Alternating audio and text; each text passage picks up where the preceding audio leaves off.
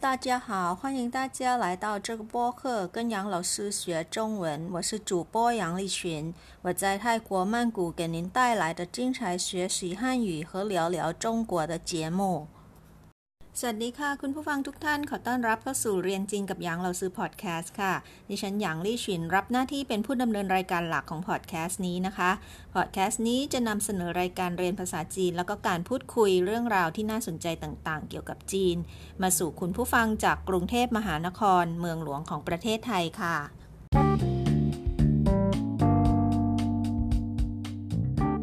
าพูดถึงเทศกาลชิงหมิงเจียทุกคนนึกออกไหมคะว่ามันคือเทศกาลอะไร แต่ถ้าเราซื้อบอกว่าเทศกาลเชงเม้งพวกเราก็ต้องร้องอ๋อกันทุกคนเลยใช่ไหมคะพูดถึงเทศกาลเชงเม้งหรือว่าชิงหมิงเจียก็จะต้องนึกถึงการได้เดินทางไปยังสุสานกับญาติพี่น้องเยอะๆ เพื่อไปกราบไหว้บรรพบุรุษที่ล่วงลับไปแล้วใช่ไหมคะ มีการเตรียมอาหารแล้วก็เครื่องดื่มกระดาษเงินกระดาษทอง แล้วก็ของประดับสุสาน เพื่อไปทำความสะอาดตกแต่งสุสานบรรพบุรุษ แล้วก็กราบไหว้เผากระดาษเงินกระดาษทอง เพื่อเป็นการระลึกถึงบรรพบุรุษนั่นเองค่ะ ทุกคนคะปีนี้เทศกาลเชงเม้งตรงกับวันที่ 5 เมษายนค่ะ แต่ที่จีนนั้นหยุดยาวๆต่อเนื่องมาตั้งแต่วันอาทิตย์คือเมื่อวานนี้แล้วก็วันนี้นะคะก็คือวันจันทร์ที่ 4 ไปจนถึงวันเชงเม้งจริงก็คือพรุ่งนี้นั่นเองค่ะ รวม 3 วันยาวๆกันเลยค่ะ ชิงมิงเจียนะคะ เป็นหนึ่งใน 4 เทศกาลดั้งเดิมของจีนเลยค่ะ อีก 3 เทศกาลก็คือเทศกาลตรุษจีนก็คือชุนเจีย เทศกาลแข่งเรือมังกร หรือว่าต้วนอู่เจีย และเทศกาลอีกอันนึงนะคะ ที่เรารู้จักกันดีก็คือเทศกาลไหว้พระจันทร์ค่ะ จงชิวเจียในช่วงเทศกาลชิงหมิงเจียนี้นะคะ ชาวจีนนอกจากจะออกไปทำความสะอาดสุสานหรือภาษาจีนจะเรียกว่าเสามู่ และกราบไหว้บรรพบุรุษ จี้จู่แล้วนะคะ ก็ยังมีอีกกิจกรรมที่นิยมทำกันค่ะ นั่นก็คือท่าชิงเจียวโหยท่าชิงเจียวโหยหรือว่าชุนโหยนั่นเองค่ะท่าชิงเจียวโหยหรือชุนโหยนะคะ คือการออกไปเที่ยวนอกบ้านไปท่องธรรมชาติในช่วงฤดูใบไม้ผลิที่อากาศแจ่มใสสบายๆส่วนใหญ่แล้วนะคะ ก็จะเป็นในช่วงเดือนมีนาถึงเมษาของทุกๆ ปีนี่ค่ะ แต่เราซื้อว่าไม่รู้ว่าปีนี้นะคะ ผู้คนจะออกมาเสามู่จี้จู่ ก็คืออทำความสะอาดสุสานหรือว่ากราบไหว้บรรพบุรุษ แล้วก็ถ้าชิงเจียวโหยก็คือออกมาเที่ยวธรรมชาตินะคะ กันมากน้อยขนาดไหนนะคะ เพราะว่าช่วงนี้โควิดระบาดขึ้นมาอีกรอบแล้วค่ะที่จีน มาตรการช่วงวันหยุดเทศกาลแบบนี้ ที่จีนก็ต้องคุมเข้มๆกันอีกทีค่ะ มาเรียนคำศัพท์ที่เกี่ยวข้องกับเทศกาลเชงเม้งหรือชิงหมิงเจียเพิ่มเติมกันอีกสักคำสองคำนะคะคำว่าเซี่ยวซุนหมายถึงกตัญญูนั่นเองค่ะ จะใช้เป็นกริยาหรือว่าคำคุณศัพท์ก็ได้นะคะคำนี้ มาดูตัวอย่างการใช้คำว่าเซี่ยวซุนในประโยคกันนะคะ她是个孝顺的女儿，每天晚上给妈妈洗脚按摩。她是个孝顺的女儿， 每天晚上给妈妈洗脚按摩ความหมายของประโยคนี้นะคะ她是个孝顺的女儿女儿หมายถึงลูกสาวนะคะทาตัวนี้เป็นทาผู้หญิงนะคะทาเขาผู้หญิงก็คือหล่อนนั่นเองนะคะ หล่อนเนี่ยเป็นลูกสาวที่กตัญญูมากๆนะคะ孝顺的女儿ลูกสาวที่กตัญญู每天晚上给妈妈洗脚按摩 ทุกๆคืนนะคะเมเทียนหวานช่างเธอก็จะล้างเท้าแล้วก็นวดให้คุณแม่ด้วยค่ะ นับว่าเป็นลูกสาวที่กระตันอยู่มากๆนะคะ การสีเจียวทุกๆคืนนะคะ ถือว่าเป็นกิจวัตรที่คนจีนหลาย ๆ คนโดยเฉพาะคนจีนยุคก่อนๆนนะคะ คนจีนที่สูงอายุแล้วเนี่ยมักจะทำเป็นประจำทุกๆ คืนค่ะ การได้ล้างเท้าด้วยน้ำอุ่นๆ ตอนกลางคืนนะคะ มันจะทำให้สุขภาพร่างกายแข็งแรงด้วยค่ะอันนี้การที่ลูกสาวได้ช่วยคุณพ่อคุณแม่ล้างล้างเท้านั้น นับเป็นการกระตันอยู่ที่ยิ่งใหญ่มากๆเลยนะคะ มาฟังประโยคอีกรอบหนึ่งค่ะ她是个孝顺的女儿每天晚上给妈妈洗脚按摩เธอเป็นลูกสาวที่กระตันอยู่ ล้างเท้าแล้วก็นวดให้คุณแม่ทุกๆคืนเลย เรามาดูตัวอย่างประโยคการใช้เซี่ยวซุ่นอีกสักประโยคหนึ่งค่ะ 虽然他总是跟父母吵架，但是他还是很孝顺父母的。虽然他总是跟父母吵架，但是他还是很孝顺父母的。 ประโยคนี้นะคะมีโครงสร้างไวยากรณ์คือคำว่าชื่อหลานแล้วก็ต้านชื่อนะคะชื่อหลานต้านชื่อหมายถึงแม้ว่าแต่นะคะ มาดูนะคะชื่อหลานถ้าจงชื่อเกินฟู่หมูเฉาเจี้ยแม้ว่าเขาจะทะเลาะกับคุณพ่อคุณแม่บ่อยๆนะคะเฉาเจี้ยหมายถึงทะเลาะนะคะฟู่หมูหมายถึงพ่อแม่นั่นเองค่ะจงแปลว่า always นะคะหรือว่าเสมอๆถ้าจงชื่อเกินฟู่หมูเฉาเจี้ย เขาเนี่ยมักจะทะเลาะกับคุณพ่อคุณแม่เป็นประจำแม้ว่านะคะ แต่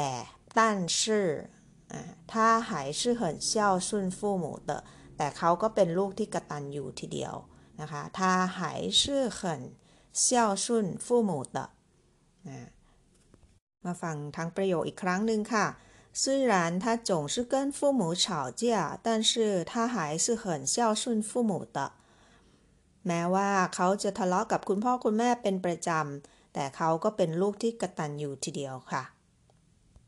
ทีนี้เรามาดูคำตรงกันข้ามของคำว่าเซี่ยวซุนนะคะ ตรงข้ามของคำว่าเซี่ยวซุนหรือว่ากตัญญูก็คือปูเซี่ยวซุนหรือจะเรียกย่อๆว่าปูเซี่ยวก็ได้ค่ะ ก็คืออักตัญญูนั่นเองนะคะ มาฟังตัวอย่างประโยคกันค่ะ有句话说不孝子永不兴旺你同意吗 有句话说：“不孝子永不兴旺。”你同意吗？ประโยคนี้นะคะ有句话说มีคำพูดที่ว่า不孝子ก็คือลูกที่อักตันยูหยงปุซิงว่างหยงในที่นี้ก็คืออตลอดไปนะคะหยงหยวนก็คือตลอดไปหยงปุซิงว่างปุซิงว่างหมายถึงไม่มีการไม่มี วันเจริญนั่นเองนะคะซิงว่างหมายถึงเจริญนะคะ รุ่งเรืองปุซิงว่างก็คือไม่เจริญค่ะบุเซียวจื่อหยงปุซิงว่างลูกที่อักตันยูไม่มีวันเจริญนี่ถงอี้มาคุณเห็นด้วยไหมคะถงอี้หมายถึงเห็นด้วยนะคะ มาดูทั้งประโยคอีกครั้งหนึ่งค่ะ有句话说不孝子永不兴旺你同意吗มีคำพูดที่ว่าลูกที่อักตันยูไม่มีวันเจริญ คุณเห็นด้วยไหมคะ ประโยคนี้เราซื้อเห็นด้วยนะคะ เราซื้อคิดว่าความกตัญญูเนี่ยเป็นคุณธรรมพื้นฐานของทุกๆคนค่ะ คนที่ระลึกถึงคุณของคุณพ่อคุณแม่เป็นประจำนะคะ ก็ทำอะไรมักจะสุขสบายใจแล้วก็ราบรื่นเสมอค่ะ มาดูตัวอย่างประโยคที่สองของคำว่าปุเซี่ยวซุนหรือปุเซี่ยวนะคะ为什么不孝顺的子女越来越多 为什么不孝顺的子女越来越多ประโยคนี้นะคะเป็นประโยคคำถามค่ะ为什么หมายถึงว่าทำไมนะคะ不孝顺的子女ก็คือลูกชายแล้วก็ลูกสาวที่อักตันยูเนี่ย越来越多ก็คือเยอะขึ้นเรื่อยๆเลยในปัจจุบันนี้นะคะ为什么不孝顺的子女越来越多ทำไมนะ คนที่ลูกชายลูกสาวที่อักตันยูเนี่ย ถึงจะเยอะขึ้นเรื่อย ๆ เลย พูดถึงเรื่องความกตัญญูแล้วก็อักตัญญูนะคะ มีอีกคำที่น่าสนใจที่เราสื่อเจอมาค่ะ น่าจะเป็นคำที่เกิดใหม่ในยุคปัจจุบัน ก็คือคำว่าเจียเซี่ยวซุนเจียตัวนี้นะคะ หมายถึงว่าไม่จริงหรือว่าหลอกนั่นเองค่ะเจียเซี่ยวซุนก็คือการกตัญญูแบบหลอกๆ หรือว่าแกล้งทำเป็นกตัญญูค่ะทุกคน แบบนี้ก็มีด้วยนะคะ เหล่าสื่อก็เพิ่งเคยได้ยินเนี่ยแหละค่ะ เดี๋ยวนี้เราอยู่ในยุคสองโลกเสมือนจริงกันไปหมดแล้วนะคะ แม้แต่ความกระตันยูแบบปลอมๆก็เกิดขึ้นแล้วค่ะ น่าสงสารพ่อแม่ที่มีลูกเจี๋ยเชี่ยวซุนนะคะ แบบนี้อากตันยูไปเลยน่าจะดีกว่าไหมคะ มาแบบหลอกๆไม่จริงใจแบบนี้น่ากลัวกว่าค่ะพ่อแม่คงจะปวดใจมากๆเลยนะคะ ที่มีลูกมาหลอกอักตันมาหลอกกตันยูค่ะ หรือว่าเจียเซี่ยวซุนนั่นเองนะคะเอาละค่ะเราซื้อเล่าเรื่องเทศกาลเชงเม้ง ความกตัญญู ความอักตัญญู แล้วก็การหลอกกตัญญูมายาวเลยแล้วนะคะ ตอนนี้เรามาทบทวนคำศัพท์กับเหล่าซื้อกันค่ะ ฝึกอ่านไปพร้อม ๆ กับเหล่าซื้อด้วยนะคะคำที่หนึ่งค่ะ ชิงหมิงเจียชิงหมิงเจียหมายถึงเทศกาลเชงเม้งนะคะ ชิงหมิงเจียคำที่สองสาวมู่สาวมู่สาวมู่หมายถึงกวาดสุสานนะคะคำที่สามจี้จูจี้จูไหว้บรรพบุรุษ จี้จูคำที่สี่ต่อกันเลยค่ะท่าชิงเจ้าโยท่าชิงเจ้าโยออกไปเที่ยวชมธรรมชาตินอกบ้านนะคะ ท่าชิงเจ้าโยออกไปเที่ยวชมธรรมชาตินอกบ้านค่ะ ส่วนใหญ่แล้วคำนี้จะเป็นการท่องเที่ยวในช่วงฤดูใบไม้ผลิเท่านั้นนะคะ อีกคำหนึ่งนะคะที่เขาพูดกันเกี่ยวกับการท่องเที่ยวในช่วงฤดูใบไม้ผลินั่นก็คือคำว่าชุนโยชุนโยชุนโยการท่องเที่ยวในช่วงฤดูใบไม้ผลิค่ะ ไปที่คำว่ากระตัญญูนะคะเซี่ยวซุ่น เซี่ยวซุนเซี่ยวซุนกตัญญูคำที่ 7อักตัญญูจะเรียกว่าปุเซี่ยวซุนปุเซี่ยวซุนปุเซี่ยวซุนหรือเรียกย่อๆว่าปุเซี่ยวก็ได้ค่ะ ปุเซี่ยวอักตัญญูปุเซี่ยวและคำที่ 8 นะคะ ลูกที่กตัญญูจะเรียกว่าเซี่ยวจื่อเซี่ยวจื่อเซี่ยวจื่อลูกกตัญญูค่ะ คำที่ 9 กตัญญูแบบหลอกๆนะคะเจี๋ยเซี่ยวซุนเจี๋ยเซี่ยวซุนเจี๋ยเซี่ยวซุนคำต่อไปคำที่ 10 ค่ะ สีเจียวสีเจียวสีเจียวหมายถึงการล้างเท้าหรือการแช่น้ำอุ่นๆนะคะ เพื่อให้สุขภาพแข็งแรงนั่นเองค่ะ สีเจียวคำที่ 11 นะคะอ่านหมออ่านหมออ่านหมอ หมายถึงนวดค่ะ คำที่ 12 นะคะเฉาเจี้ยเฉาเจี้ยหมายถึงทะเลาะค่ะเฉาเจี้ยคำที่ 13 ซิงว่างซิงว่าง เจริญ ซิงว่าง 14ถงยี่ถงยี่เห็นด้วยถงยี่และคำสุดท้ายนะคะเยื่อหลายเยื่อตัวคำนี้เป็นวลีนะคะ หมายถึงมากขึ้นเรื่อยๆ ค่ะเยื่อหลายเยื่อตัวเยื่อหลายเยื่อตัว